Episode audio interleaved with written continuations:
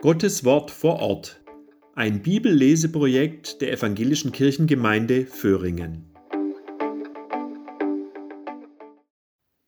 Die heutige biblische Lesung geschieht durch Berit Knorr.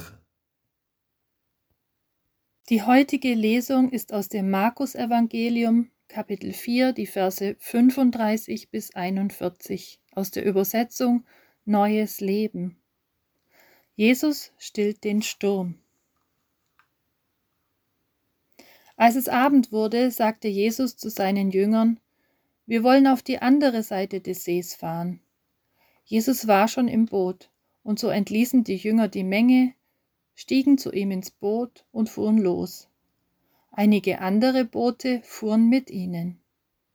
Doch bald darauf erhob sich ein heftiger Sturm, und hohe Wellen schlugen ins Boot, bis es fast voll Wasser gelaufen war. Währenddessen schlief Jesus hinten im Boot mit dem Kopf auf einem Kissen. In ihrer Verzweiflung weckten sie ihn schließlich und riefen Lehrer, macht es dir denn gar nichts aus, dass wir umkommen?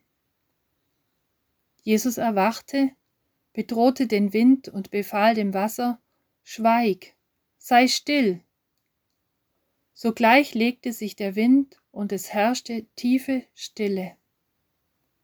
Und er fragte die Jünger, Warum seid ihr so ängstlich? Habt ihr immer noch keinen Glauben?